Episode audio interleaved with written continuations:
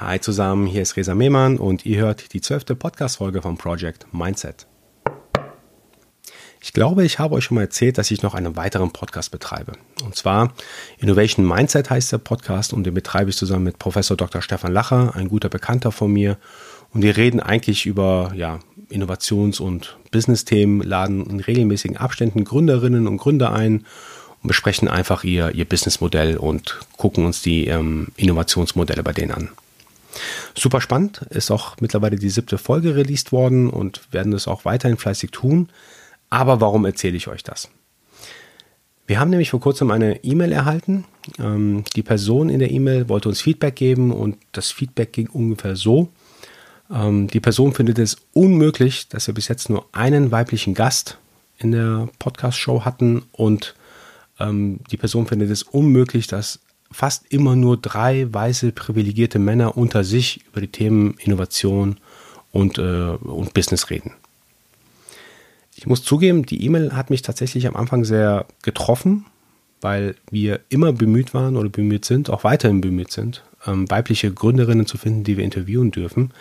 Und auf der anderen Seite, offensichtlich hat die Person auch sich nicht mit uns auseinandergesetzt. Also aus dem Namen heraus müsste man eigentlich schon bei mir hören, dass ich eben vielleicht nicht weiß bin. Und schon allein wegen meinem Migrationshintergrund hatte ich auch nie den Eindruck, dass ich besonders privilegiert war. Von daher fand ich ja, das Feedback leicht unqualifiziert, ähm, womit die Person definitiv recht hat, dass wir weiterhin ähm, bemüht sein sollten, weibliche Gründerinnen, aber nicht nur weibliche Gründerinnen, sondern auch bedingt dadurch, weil ich eben weiß, wie es ist, in einer Randgruppe zu sein, versuchen wir auch weiterhin, ich sage es mal, Menschen auch mit Migrationshintergrund einzuladen. Das Problem an der, an der ganzen Sache war nicht das Feedback selbst aus meiner Sicht, sondern das Problem war, wie ich mit diesem Feedback in dem Fall umgegangen bin. Ich habe nämlich tatsächlich den ganzen Tag, an diesem besagten Tag noch äh, mich damit befasst, war auch ein bisschen schlecht drauf, muss ich zugeben. Und das, genau dieser Punkt hat mich am meisten eigentlich darüber aufgeregt, dass ich einer anderen Person so viel Macht in die Hand gegeben habe, dass diese Person darüber entscheiden konnte, wie ich mich an dem Tag fühle oder zumindest für den restlichen Tag fühle. So ist auch heute der Titel entstanden und zwar Stop Outsourcing Your Happiness, weil tatsächlich passiert es hier und da, dass man einer anderen Person so viel Macht gibt, dass diese andere Person entscheiden kann, wie man sich fühlt. Ein Bekannter von mir hat mir was erzählt vor kurzem, was ich auch super interessant war. Er hat mir gesagt, dass er spazieren war, ganz normal, hat sich nichts dabei gedacht. Jemand ist an ihm vorbeigelaufen und diese andere Person hat die Handtasche dann in dem Moment äh, quasi zu sich gezogen und dachte anscheinend, dass mein Bekannter die Handtasche aus der Hand reißen wollte. Und mm, ja, mein Bekannter hat sich ehrlich gesagt auch nicht gut gefühlt danach, sozusagen als Krimineller dargestellt zu werden. Und ich habe auch gemerkt, dass in dem Fall mein Bekannter auch der, die, der anderen Person so viel Macht gegeben hat, dass er sich an dem Tag noch relativ ja, schlecht gefühlt hat und auch als er mir davon erzählt hat, sich immer noch schlecht gefühlt hat dabei.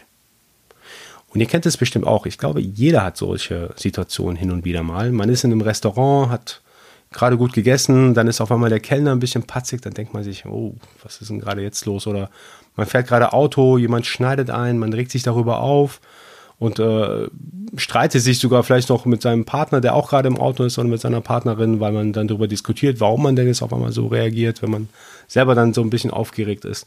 Man gibt immer äußeren Umständen quasi Macht in die Hand und diese äußeren Umstände können darüber entscheiden, wie man sich fühlt. Und genau das darf eigentlich nicht passieren, denn ich denke, Happiness, was nachhaltig sein sollte, kommt nur von innen oder kann auch nur von innen kultiviert werden. Man darf nie Happiness quasi aus der Hand geben. Ich habe mir auch überlegt, wie ihr wahrscheinlich schon wisst, bin ich ein großer Fan von Tools oder Mindset-Tools, Werkzeugen. Mit welchen Werkzeugen kann man denn solchen Situationen entgegenwirken? Ich benutze für mich sehr einfache Tools in dem Fall. Und zwar, ähm, wenn ich merke, das ist das erste Tool, wenn ich merke, boah, ich fühle mich gerade aufgrund einer anderen Person gerade extrem schlecht oder merke, dass mir so langsam, ja, dass ich einen schlecht, schlechten Tag womöglich haben werde, nehme ich das als an, zum Anlass oder als Trigger zu sagen, boah, stopp. Stop outsourcing happiness. Nee, die Person hat jetzt garantiert keinen Einfluss drauf, wie ich mich jetzt gerade fühle. Weil das will ich nicht und das mache ich nicht.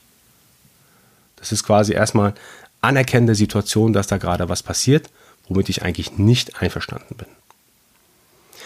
Das zweite Thema ist, oder das zweite Tool ist, dass ich, ähm, darüber hatten wir, glaube ich, im ersten Podcast war es auch gesprochen, Conditional Happiness.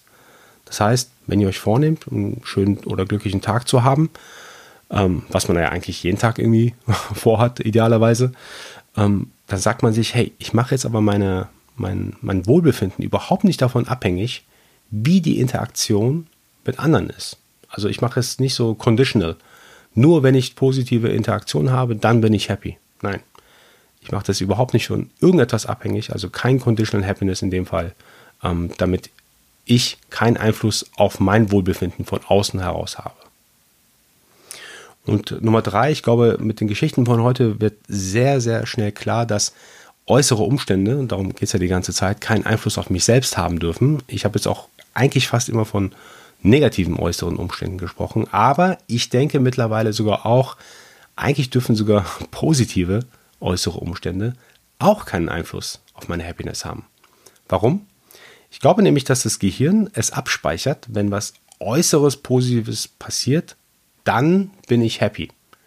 Es geht, vielleicht kann das Gehirn auch in dem Fall nicht so ganz unterscheiden, ob es jetzt positiv oder negativ ist, aber es reagiert auf was Äußeres. Und ich habe versucht, das für mich auch so ein bisschen ja, zu verinnerlichen, selbst wenn was übertrieben Positives passiert, ich versuche trotzdem von innen heraus happy zu sein.